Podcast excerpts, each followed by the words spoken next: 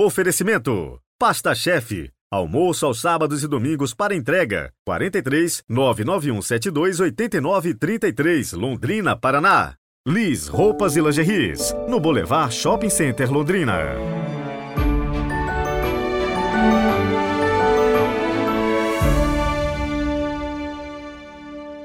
Quarta-feira, 4 de outubro de 2023.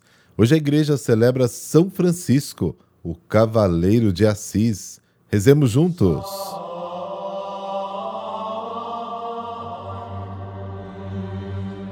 Pelo sinal da Santa Cruz, livrai-nos Deus, nosso Senhor, dos nossos inimigos. Ó Deus que fizeste São Francisco de Assis assemelhar-se ao Cristo por uma vida de humildade e pobreza.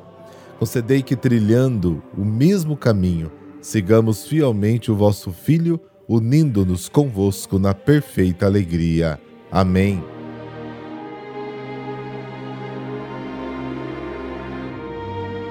Lucas capítulo 9, versículos de 57 a 62. O Senhor esteja convosco, Ele está no meio de nós. Proclamação do Evangelho de Jesus Cristo segundo Lucas. Glória a vós, Senhor. Naquele tempo, enquanto Jesus e seus discípulos caminhavam, alguém na estrada disse a Jesus: Eu te seguirei para onde quer que fores. Jesus lhe respondeu: As raposas têm tocas e os pássaros têm ninhos, mas o filho do homem não tem onde repousar a cabeça. Jesus disse a outro: Segue-me. Este respondeu: Deixa-me primeiro enterrar meu pai. Jesus respondeu: Deixa que os mortos enterrem os seus mortos, mas tu vai anunciar o reino de Deus. Um outro ainda lhe disse: Eu te seguirei, Senhor, mas deixa-me primeiro despedir-me dos meus familiares.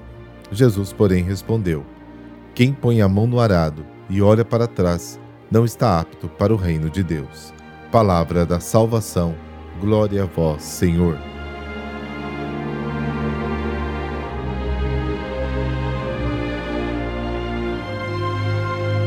A nossa vontade muitas vezes se divide entre o desejo de seguir a Cristo e o de manter as nossas seguranças materiais, emocionais, pessoais, Somos chamados a tomar decisões e a superar as ambiguidades da nossa vontade. Gostaria do fim, mas sem querer os meios. É necessária uma decisão que rompa com o condicionamento do ego, ou seja, é preciso viver a pobreza, a castidade, a obediência, sem as quais não se pode seguir Jesus. Ser discípulo significa ter o mesmo destino do Mestre. É uma pessoa repudiada, rejeitada pelos homens, um ser sem pátria, um homem em constante caminho que trabalha incansavelmente pela salvação. É difícil ficar sem pátria, não poder se refugiar sob um teto protetor, não poder permanecer num campo hospitaleiro.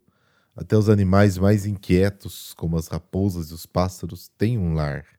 O discípulo de Jesus deve estar pronto para ir, para ser rejeitado, para abandonar o refúgio de suas seguranças.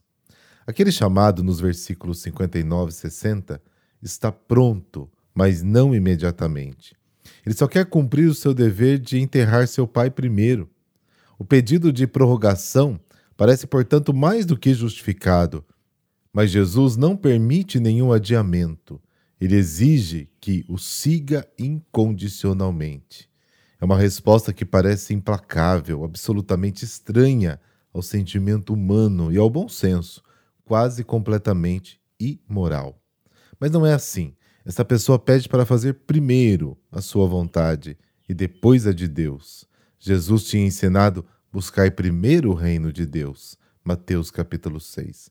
Caso contrário, sempre há algo mais adiante do Senhor, e o Senhor não é mais o nosso Senhor. Enterrar o pai é um dever de piedade filial. Êxodo capítulo 20, Levítico capítulo 19. Mas mesmo um dever colocado como prioridade distancia-nos do reino de Deus. É o drama da fé de Abraão. Primeiro o amor ao filho prometido por Deus ou amor a Deus que lhe prometeu? O presente ou o doador primeiro? A realidade humana, mesmo a maior, não deve ser tomada de forma absoluta. Colocar a criatura diante do Criador significa inverter a relação vital entre o homem e Deus. A chamada ao reino de Deus exige que nenhum afeto seja jamais priorizado e tornado absoluto em relação a Deus. É a castidade do homem, que é a noiva de Deus, e só deve amá-lo absolutamente. O resto é amado nele e para ele. Ele deve ver o doador em cada dádiva e amar através da dádiva, aquele que dá. O que ocupa o primeiro lugar no mesmo tempo ele deve ver o doador em cada dádiva e amar através da dádiva aquele que dá. O que ocupa o primeiro lugar no nosso tempo e nos nossos programas é o objeto principal do nosso amor, é o nosso Deus. Para ele, o Pai morto era mais importante que o Deus vivo. Proclamar vida aos mortos no espírito e ressuscitá-los é mais importante do que enterrar os mortos no corpo. A terceira figura do discípulo, apresentada nos versículos 61 a 62, combina as dificuldades dos primeiros, dos dois primeiros. É ele quem se propõe e é ele quem dá prioridade. Este episódio recorda a vocação de Eliseu por parte de Elias, que permitiu ao discípulo despedir-se dos seus seguidores. 1 Reis 19. Mas agora há aqui muito mais do que Elias, Lucas 11, ao filho que deve ser ouvido. Sua presença exige obediência absoluta. A resposta de Jesus parte novamente de uma imagem sugerida pela vocação de Eliseu, chamado enquanto arava com doze juntas de bois. Queimou seu arado e sacrificou seus bois para outra sementeira e da parte de Deus. Olhar para trás é atitude de arrependimento, de hesitação, quando Jesus chega, não há tempo a perder. Esta escolha por Cristo exige uma ruptura com o passado. Quem lavra e olha para trás para continuar o sulco já traçado não é adequado ao reino de Deus. A obediência a Deus exige que todos deixem o sulco traçado até este momento. É uma conversão contínua. Quem está pegado às pessoas, às coisas ou a si mesmo e busca outra segurança além da obediência à palavra, está em uma situação ruim para o reino de Deus. A raiz comum de todas as tentações é o apego a si mesmo. Quem vence essa tentação, vence também todas as outras. É por isso que Jesus diz, lá no capítulo 9 de Lucas: Se alguém quiser vir após mim, negue-se a si mesmo.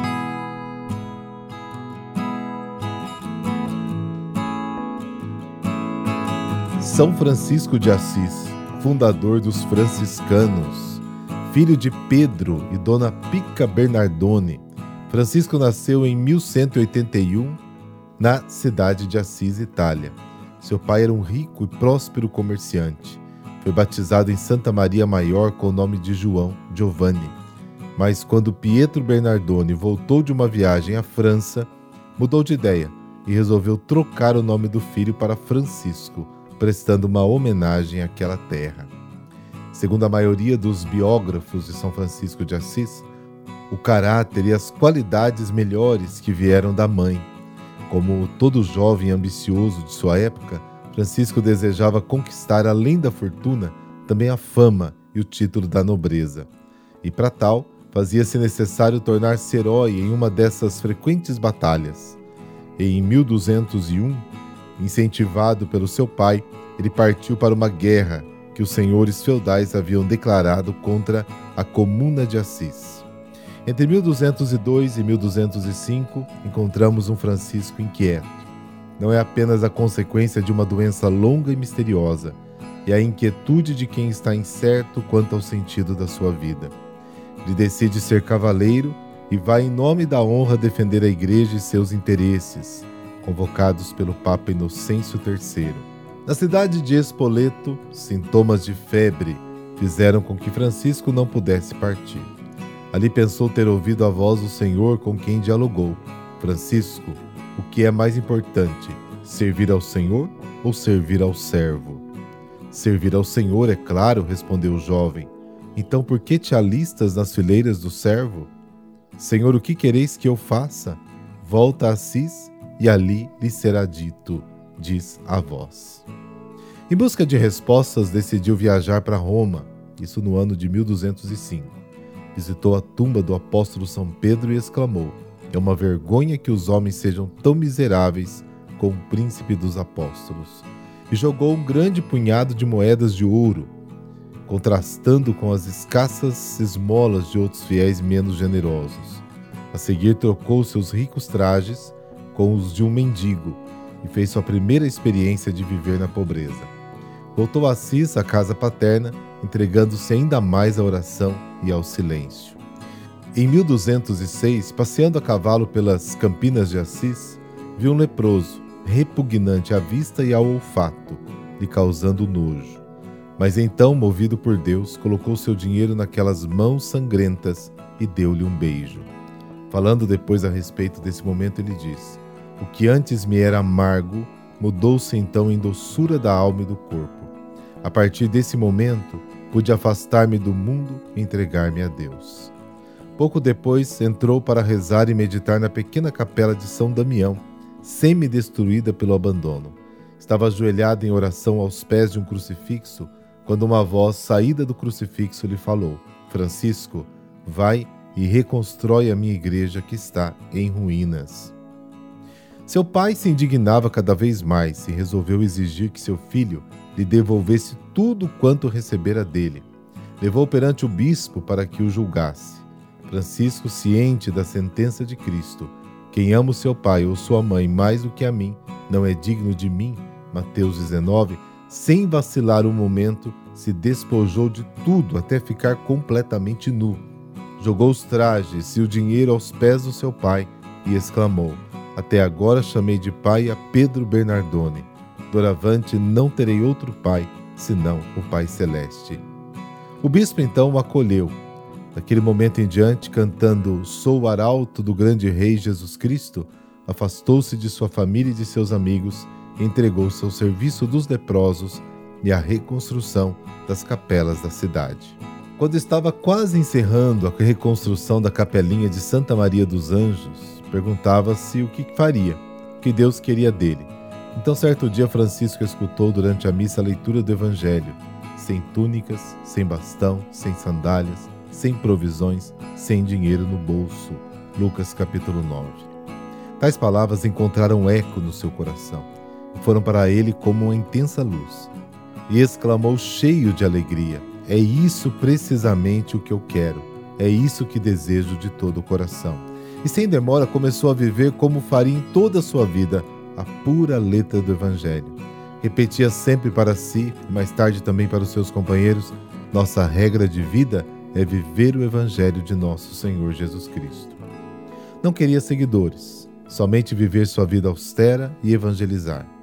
A partir de então, Francisco saiu a pregar percorrendo as vizinhanças e levando o Evangelho. Não tinha intenção nenhuma de adquirir seguidores somente viver a sua vida austera e evangelizar.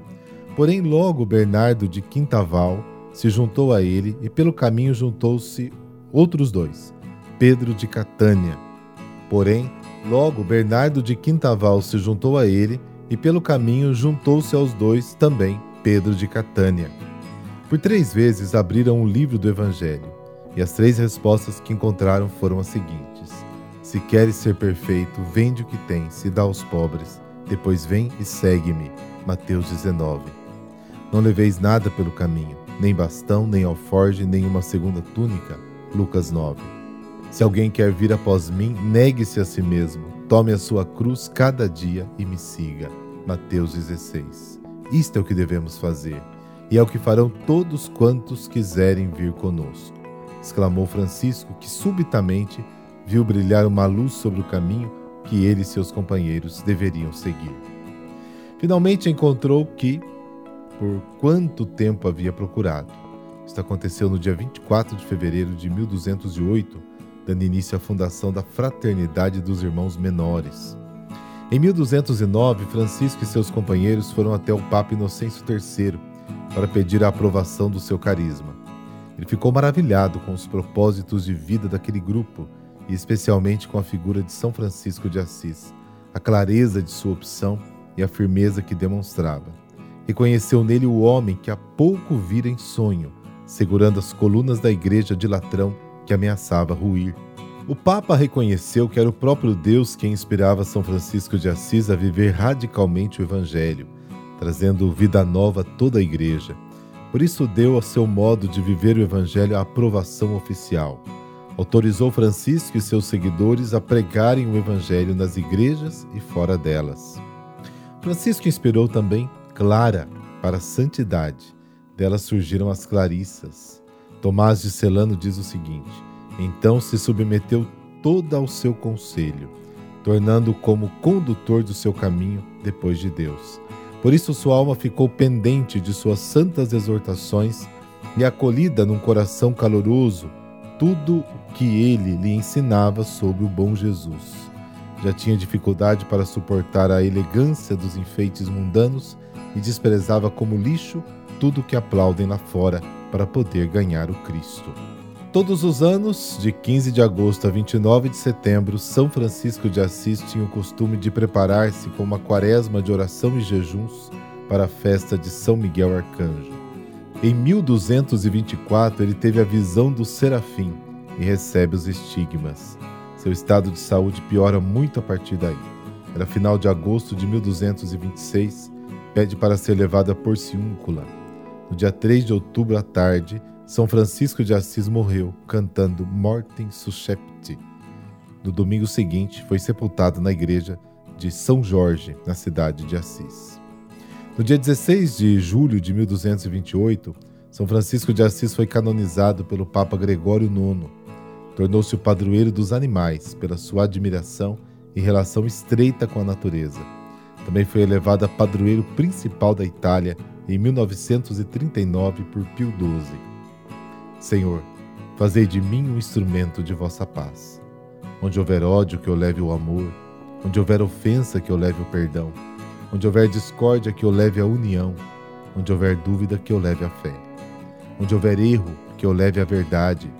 Onde houver desespero, que eu leve a esperança. Onde houver tristeza, que eu leve a alegria Onde houver trevas, que eu leve a luz. Ó Mestre, fazei que eu procure mais. Consolar que ser consolado. Compreender que ser compreendido. Amar que ser amado. Pois é dando que se recebe, perdoando que se é perdoado, e é morrendo que se vive para a vida eterna. Amém. Por intercessão de São Francisco de Assis, dessa bênção de Deus Todo-Poderoso, Pai, Filho, Espírito Santo. Amém Boa quarta-feira e até amanhã.